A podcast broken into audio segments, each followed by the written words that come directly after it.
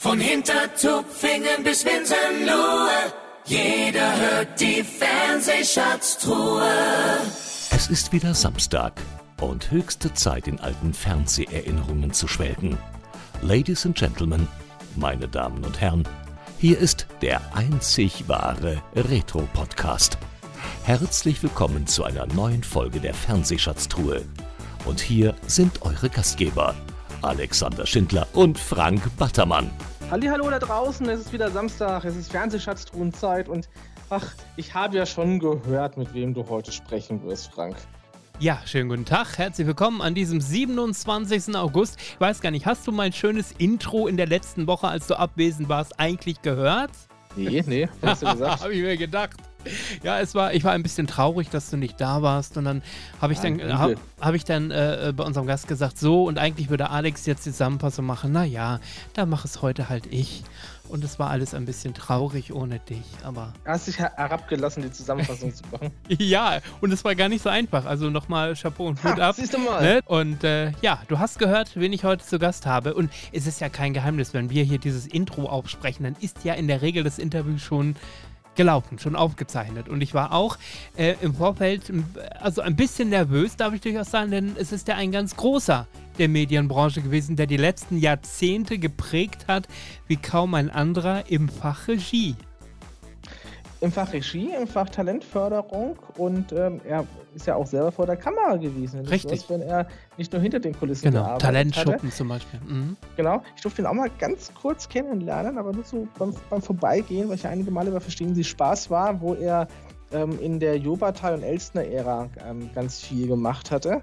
Und da saß er auch mal mir gegenüber beim Essen in Hof, als ich in der Freiheitshalle mit im Publikum saß. Und da mhm. sehr sympathischer äh, Mensch, freue mich sehr, dass du ihn heute da zu Gast hast. Dieter Bröttl. Wenn auch ihr einen Gästevorschlag habt, dann schickt ihn uns an mail at fernsehschatztruhe.de.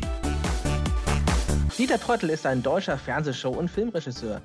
Prottel war lange Zeit Musikredakteur beim Südwestfunk in Baden-Baden. 1962 erhielt er seine Chance. Michael Pfleghaar war erkrankt.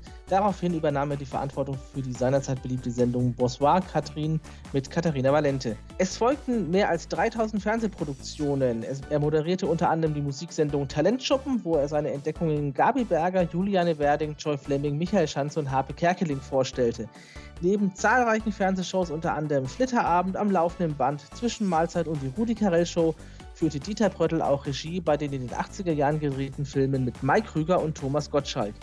Für den Film Geld oder Leber hat er darüber hinaus auch das Drehbuch geschrieben. Von 1971 bis 1977 war Bröttl noch zusätzlich Chefredakteur bei Bild und Funk. Zuletzt hat er bei der Fernsehsendung Verstehen Sie Spaß mit Frank Elstner am 21. Oktober 2006 in Freiburg Regie geführt. Am 16. Dezember 2006 stand er in Böblingen zum letzten Mal aktiv hinter der Kamera. Heute zu Gast in der Fernsehschatztruhe Dieter Bröttl. Guten Morgen, Herr Battermann. Schönen guten Morgen. Vielen Dank für Ihre Zeit. Und ich habe mich natürlich im Vorfeld dieses Interviews mit Ihrer Vita beschäftigt. Und ähm, die ist so vielfältig, dass man eigentlich kaum weiß, was man sich da rauspicken soll. Ich hoffe, ich habe mir da ein paar schöne Sachen ähm, rausgesucht. Die erste Frage, die wir allerdings unseren Gästen immer stellen, ist, was waren denn eigentlich Ihre ganz persönlichen ersten Fernseherlebnisse als Zuschauer? Können Sie sich da noch dran erinnern, was so die ersten Sendungen Sendungen waren, die Sie damals selber gesehen haben? Ja, das war die Fußballweltmeisterschaft 54. Da saß ich mit meinem Vater bei Radio Martus in Offenburg und konnte dieses Spiel des der für Deutschland sehr entscheidend war, gegen Ungarn äh, live erleben. Und der, natürlich war dann der Radio Martus dabei, für jeden Mann, der da war, gleich einen Fernseher zu verkaufen. ja, und äh, ja, das war ja auch wirklich der, der große Startschuss. Aber es waren, das ja. muss man sagen, ähm, programminhaltlich gab es noch nicht sehr viel. Das Programm ging erst am Abend los, ging dann auch nur zwei, drei Stunden. Dann war es ja. schon wieder vorbei.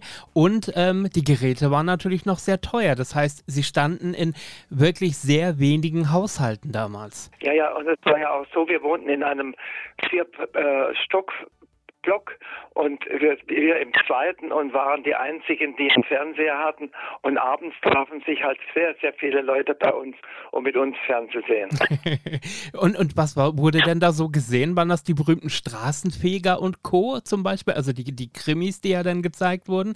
Oder äh, was hat man sich da so angeschaut am Abend? Ja, alles, was es gab. Das war ja so neu und man wollte, Nachrichten kamen ja und die Straßenfeger kamen ein bisschen später, das Halstuch und ja, so alles genau. ist, äh, das kam ein bisschen später. Mhm.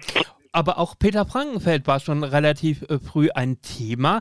Haben Sie den schon früh äh, gesehen auf der Mattscheibe und sich gedacht, das ist ein außergewöhnliches Talent? Ja, ich bin von Peter Frankenfeld entdeckt worden. Ach. Es gab 54 bei eine Funkausstellung, die war damals in Düsseldorf und da kamen etwa zehn Tage jeden Nachmittag junge Talente und die äh, unter dem äh, Motto Wer will, der kann.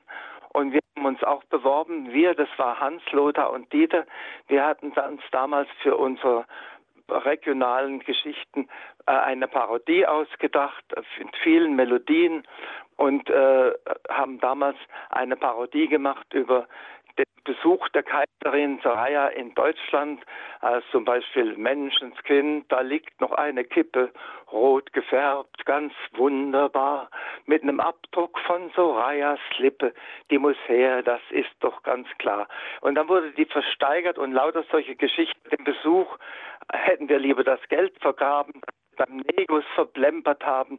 Kinder, wie wäre das fein, wir laden Soraya sofort wieder ein. Und mit dieser Parodie haben wir uns beworben.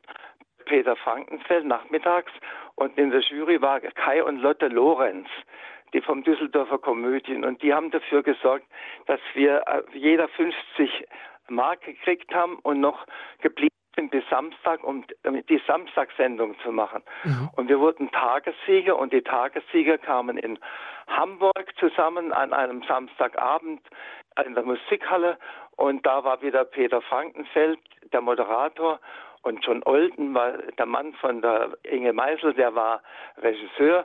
Und wir haben damals den absoluten Sieger gemacht von den zehn Tagessieger. Und ab da lief es natürlich sehr gut für uns. Wir waren die ersten Wunschsendungen des deutschen Fernsehens, die meistgewünschten, und haben dann von Basel bis äh, von Biel, kann man sagen, äh, Grenze, Sprachgrenze bis Hamburg fast jedes Wochenende im Auto gesessen und Auftritte gemacht und haben, äh, so habe ich mein, mein äh, Studium finanziert als Ökonom und habe dann die, äh, eine, eine, Promotion abgegeben bei einem der sieben Weißen, Möglichkeiten und Grenzen einer restriktiven Finanzpolitik. Und dann war es 60 und dann bin ich Südwestfunk hoch und habe gefragt, ob wir wieder mal auftreten könnten beim Hörfunk oder beim Fernsehen. Und da sagte der, ja, wissen Sie, so einen wie Sie können wir gut brauchen. Bewerben Sie sich doch bitte beim Werbung im Südwestfunk beim Herrn Eckerle. Die Frau Dr. Delitz ist die äh, Personalchefin. Da habe ich die angesprochen, angeschrieben und alles geschrieben, was ich nicht kann und war 14 Tage später eingestellt. Und da waren Sie Musikredakteur beim War ich Musikredakteur. Und dann kam mein Chef, dieser Herr Eckerle, der war ursprünglich Dramaturg in Berlin, der hat die Rühmann-Filme gemacht. Und er sagte eines Tages, also nach ein paar Wochen, können Sie nicht mal Bücher schreiben für musikalische Unterhaltung? Und dann habe ich das natürlich gern gemacht. Und es ging um die 20er Jahre, die ganzen Schlager der 20er Jahre, die kannte ich perfekt und äh, habe dann, äh, das hieß die alte Walze, ein paar Folgen gemacht und da sagte der auf einmal, ja, und wer macht Regie? Trauen Sie sich das schon zu? Und ich habe einfach gesagt, ich traue mir das zu. Und so habe ich damals eben diese alte Walze gemacht. Diese alte Walze hat äh, zum Beispiel Herr Finnern gesehen. Finnern war der Unterhaltungschef vom SFB. Und dann wurde ganz, wie das alles so läuft, Pfleger war damals der ganz große Unterhaltungsregisseur. Mhm. Und der wurde krank. Mhm. Und dann hat man Finnern angerufen, ob der nicht einspringen könnte. Und er sagte, Finnern, da ist ein junger Mann, ich habe keine Zeit, da ist ein junger Mann beim Südwestfunk in Baden-Baden, den würde ich nehmen. Und da rief mich auf einmal der Programmdirektor des Südwestfunks an und sagt, Sie sollen Bonsoir Katrin, das war damals das Größte, was es gab, sollen Sie die Regie machen in Stuttgart. Ich bin fast hinten runtergefallen vom Stuhl, aber war natürlich sofort Feuer und Flamme. Und das war dann meine erste große Unterhaltungssendung. Ja. Bonsoir Katrin. Dank der Krankheit von Schlecker und dem Zuspruch von Zinnern. Ja, das war sozusagen Ihre Chance damals. Können Sie sich Ja. noch erinnern, wie die Zusammenarbeit mit Katharina Valente war? Die war großartig, Ja. weil das war ein richtiger Kumpel. Die Katrin war ein, eine, so eine unglaublich nette, von der Begabung will ich ja gar nicht sprechen, aber es war so nett, mit der zu arbeiten. Es war wirklich eine, wir schreiben uns heute noch zu Weihnachten. Ach Gott, schön. Schön. Die, Talentförderung, die war Ihnen ja auch immer sehr wichtig. Es gab ja dann den Talentschuppen mit Ihnen auch. Ich habe dann äh, 1964, glaube ich, beim Südwestfunk den Talentschuppen ins, Ruf, ins äh, Leben gerufen Mhm. und habe dann Regie, Moderation und äh, auch die Auswahl gemacht. Ich habe damals etwa 30.000 Kassetten und was weiß ich alles abgehört.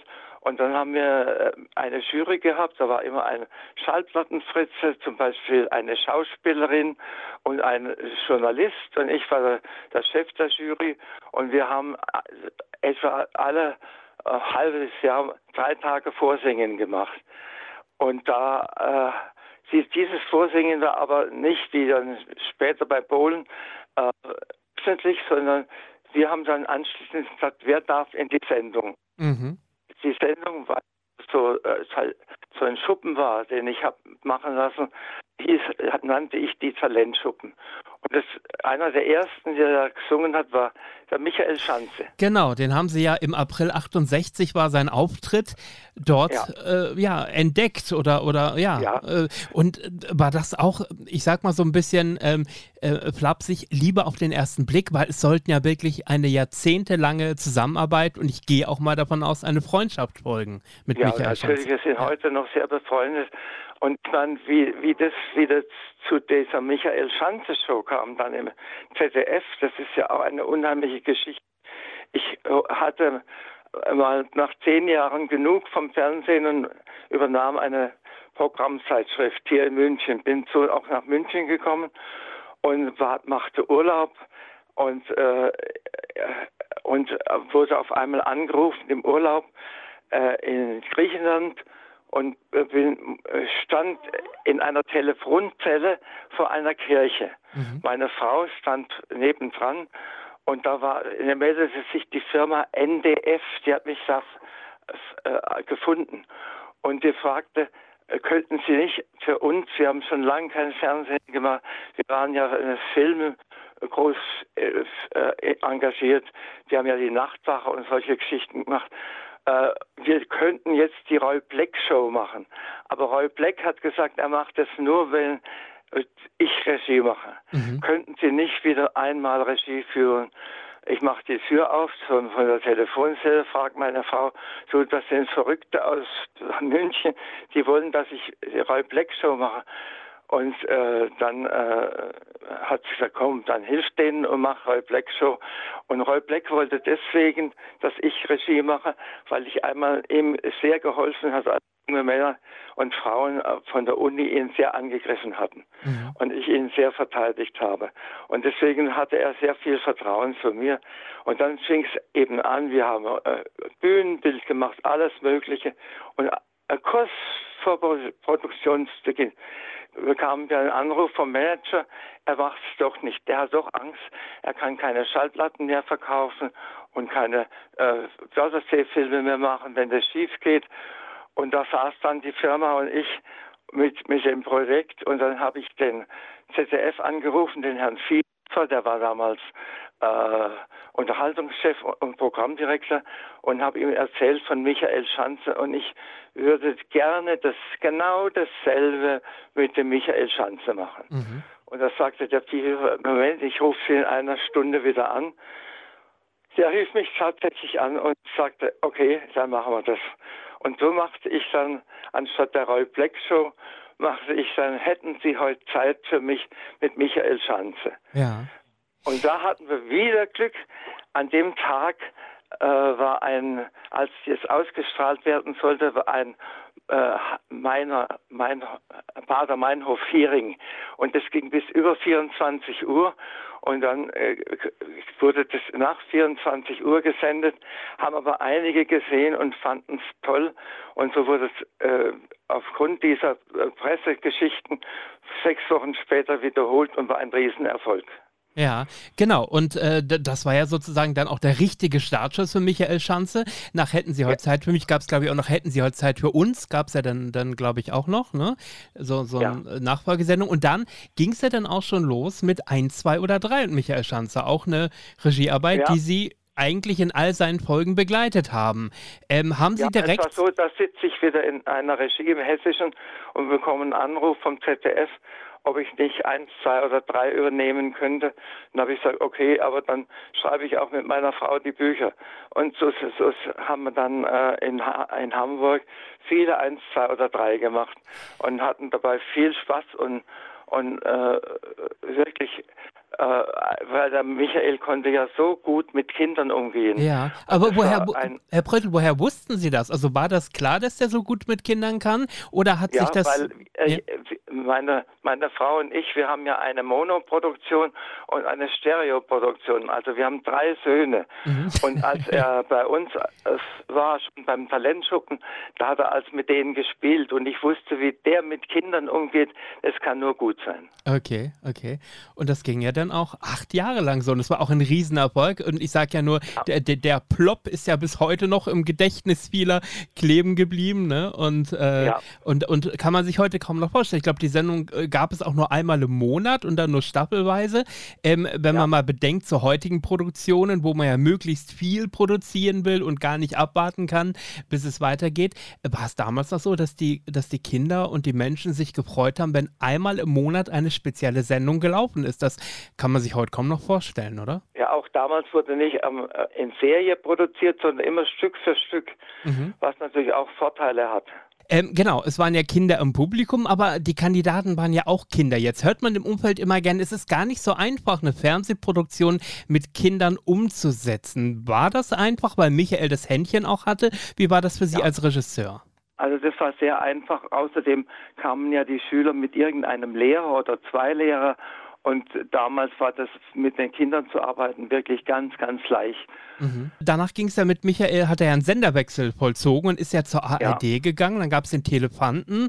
Dann äh, nicht viel später startete der Flitterabend. Ich habe mir jetzt auch einige Folgen nochmal angesehen. Es ging ja mal los an einem Donnerstagabend, die Pilotfolge sozusagen um 21 ja. Uhr. Danach der berühmte Samstagabend. Und was mir da aufgefallen ist, ist, es gab immer schöne kleine Veränderungen im Laufe des Flitterabends. Es wurde immer mal was verändert. Es gab am Anfang zum Beispiel noch die Liveband im Flitterabend äh, ja. äh, und so weiter. Und ähm, ja, und auch die Idee mit dem Ansingen der Brautpaare. War das Michaels Idee oder haben Sie da auch die Finger mit dem Spiel gehabt? Oh, das weiß ich nicht mehr, welche okay. Idee das ursprünglich war. Ich weiß nur, dass wir immer uns Mittwoch getroffen haben und Donnerstag begann ja die Produktion und da haben wir uns mit Requisite und Redakteur und Schanze und, und äh, Autor und ich immer getroffen und haben praktisch jedes Mal eine neue Sendung für Samstag gebastelt.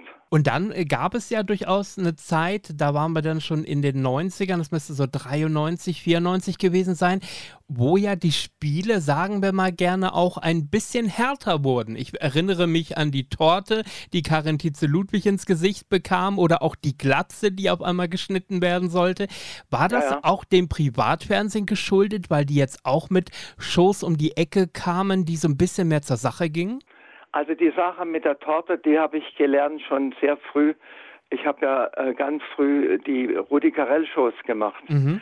1967 schon habe ich Rudi Carell und da habe ich ja zehn Folgen damals Rudi Carell gemacht und habe da einiges äh, von von etwas härteren Geschichten gelernt und dass die äh, dass der die Torte ins Gesicht geschmissen hat, das war für uns also auch damals sehr überraschend.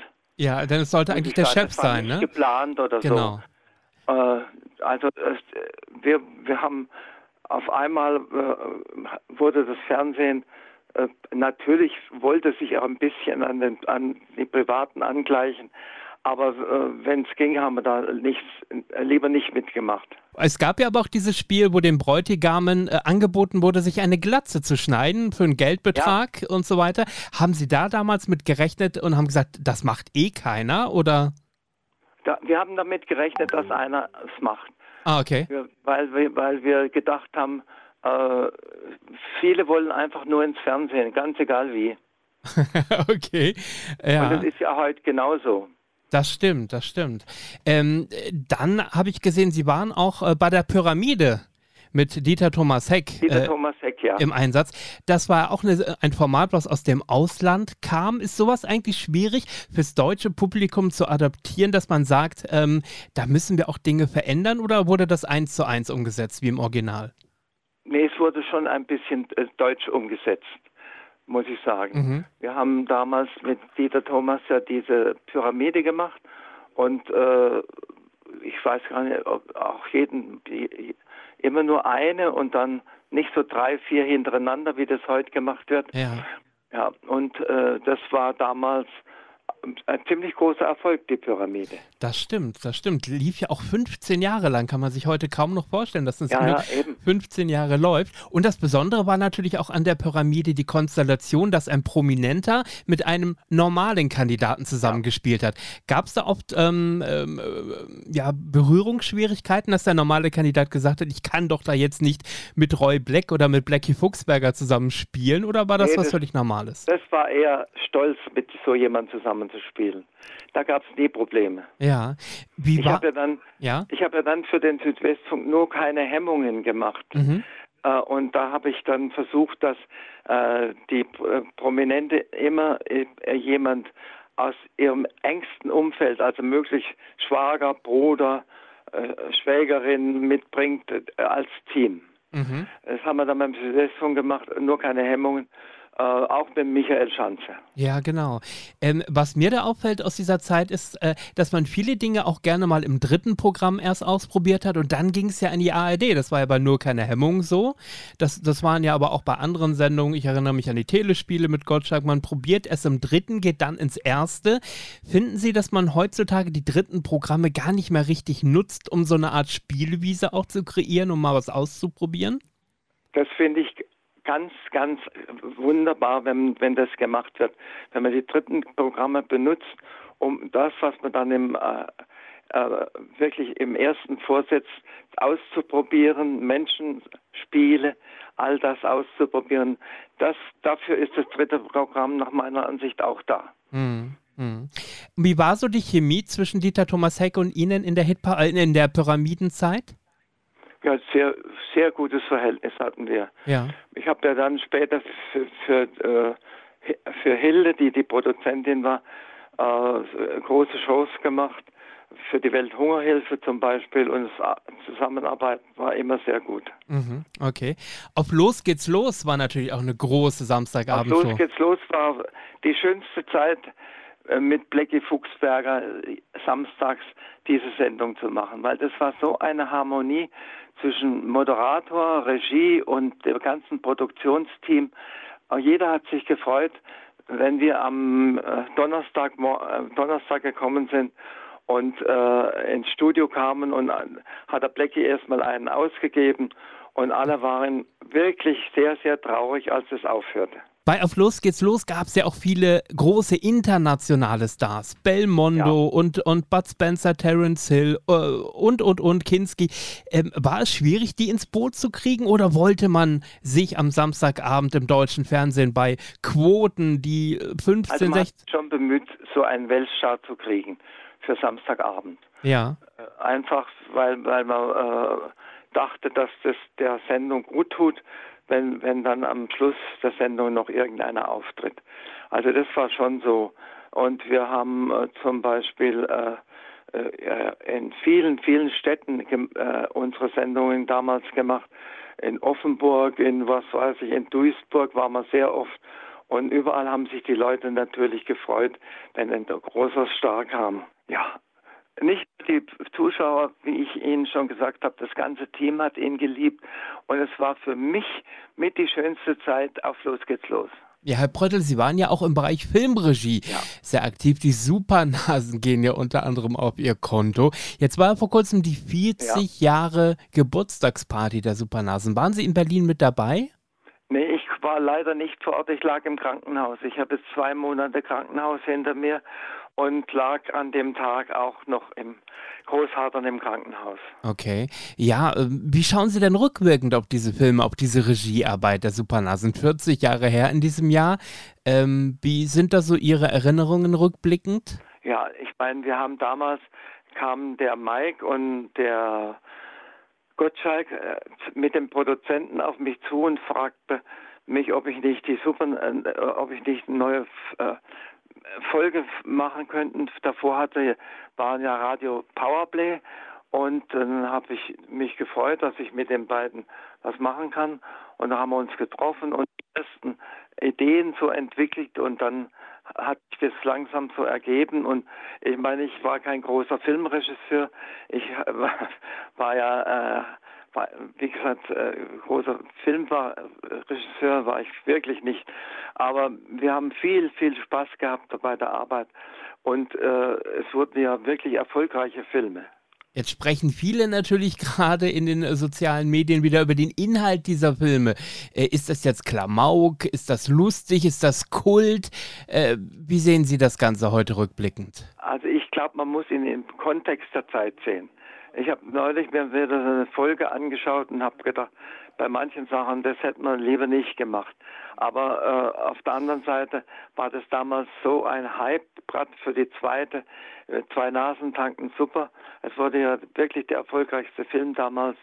Und da freut, freut man sich natürlich so damals. Und heute ich will nicht sagen, man schämt sich, aber man akzeptiert, dass man das gemacht hat, aber man wird es nicht mehr so machen. Ja, aber trotz allem äh, überlegt man und spekuliert man ja, ob man nicht im nächsten Jahr eine Fortsetzung, die Supernasen 2, drehen soll. Ähm, ist das am Ende äh, eine wirklich gute Idee?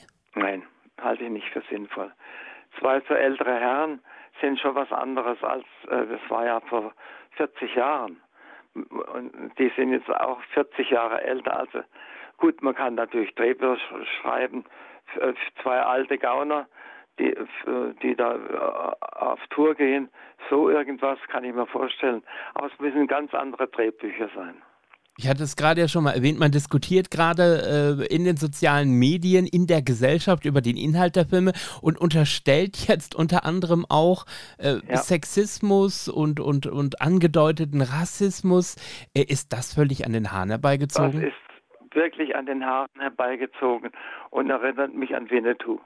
In der Tat, auch das aktuell ein Thema. Sagen Sie da also, dass äh, sowas zu zensieren im Nachhinein, das ist völliger Quatsch. Also man muss das, wie Sie gerade schon gesagt haben, im Kontext seiner Zeit sehen, oder? Ja, also das ist so überzogen, muss ich sagen, und so blöd.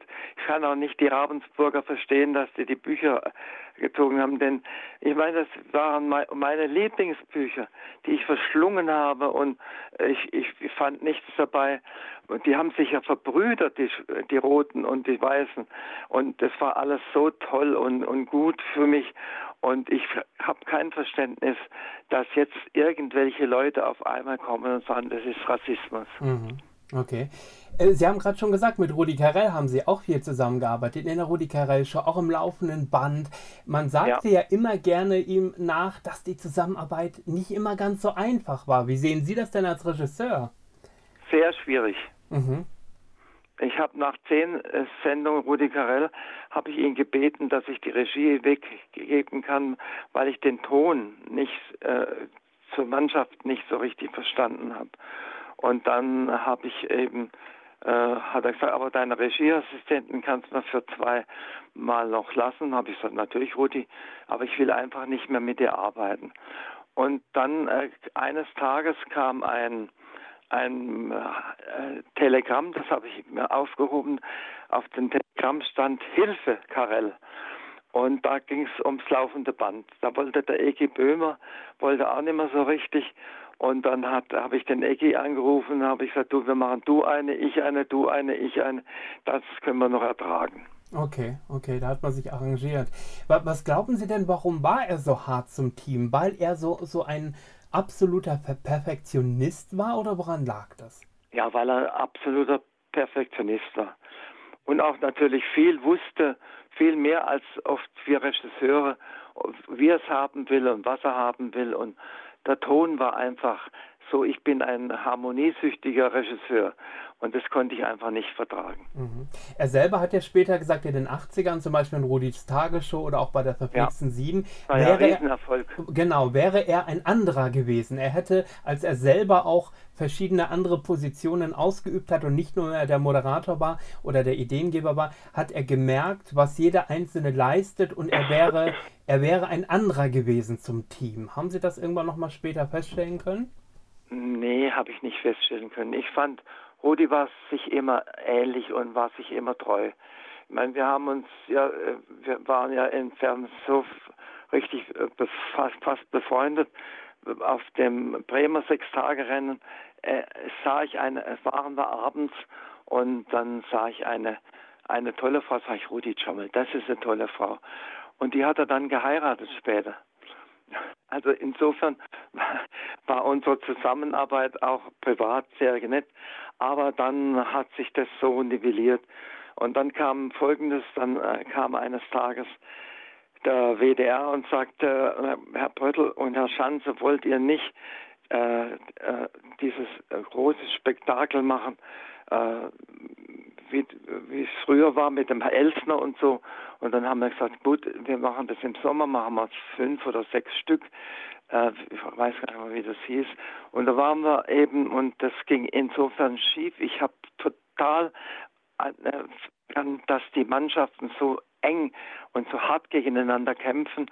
Und wir hatten einen Schiedsrichter, der hat versagt. Und die Sendung wurde ein ziemliches Debakel, muss ich sagen, die erste. Und da hat der Karel in der Bildzeitung geschrieben, der Regisseur hat er auch versagt und so. Und dann habe ich, äh, hat die Bildzeitung mich angerufen und habe ich gesagt, dieser holländische Fuzzi soll ruhig sein.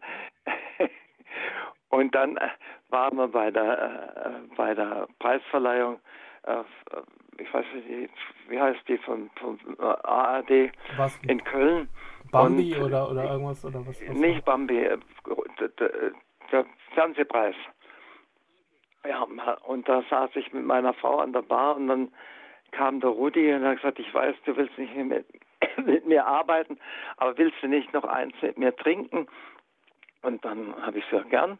Und dann kam er mit zwei, drei Bier und wir saßen die ganze Nacht dann noch äh, an der Bar. Okay, sehr schön. So, das war dann das letzte Kennenlernen mit Rudi. Mhm, mhm.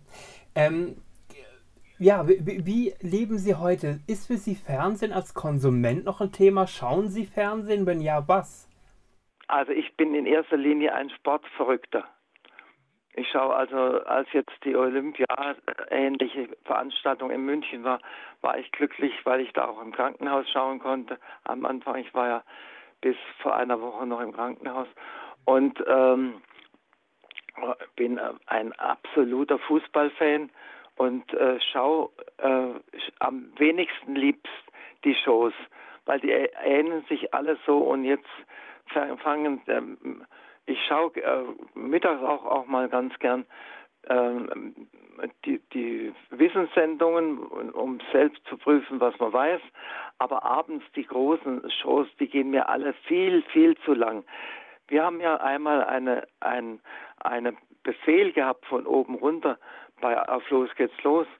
Wenn die Sendung nicht um 45 fertig ist, schalten wir ab, ob ein Sieger feststeht oder nicht.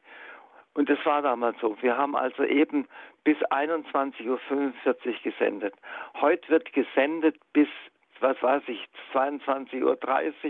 Es wird so in die Länge gezogen und ich finde das furchtbar. Und am Ende ja nur, weil die Marktanteile hinten raus dann höher sind, ne? Weil die Fernseh nur der Quoten. Ja, ja, ja, ja.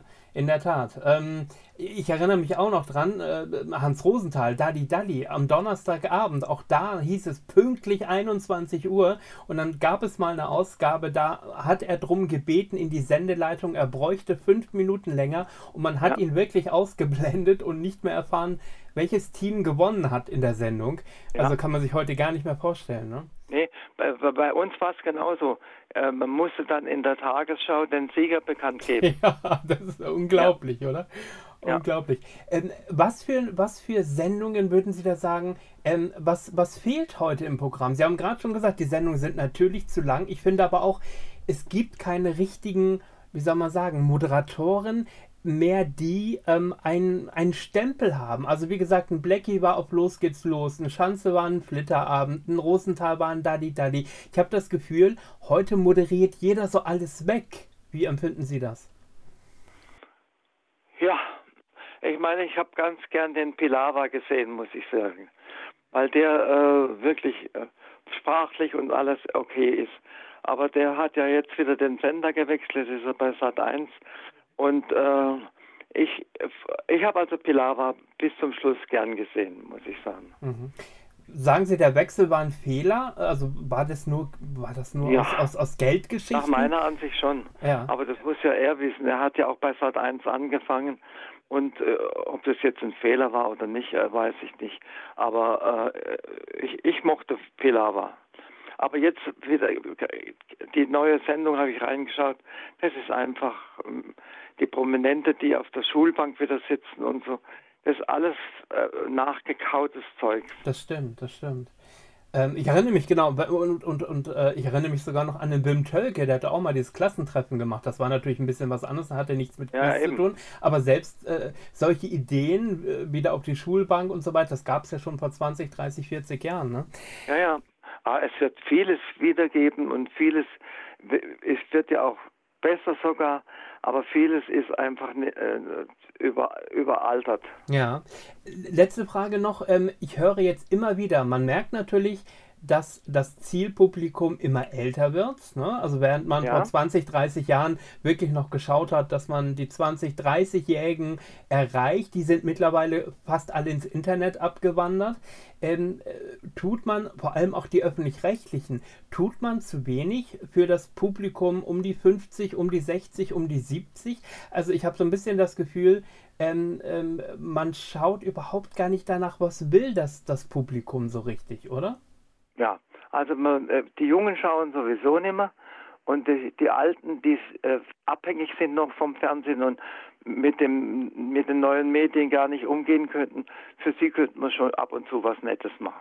Ja, was, was wäre da so ein Vorschlag? Was könnte man äh, da wieder machen? Es gibt ja nun die großen, die großen Showgrößen nicht mehr, ne? Also ein Peter Alexander. Nee, die großen Shows nicht mehr, aber einfach äh, dran denken, wer, wer vor dem Schirm sitzt und nicht mehr nur denken, wer äh, die Einschaltquote bringt.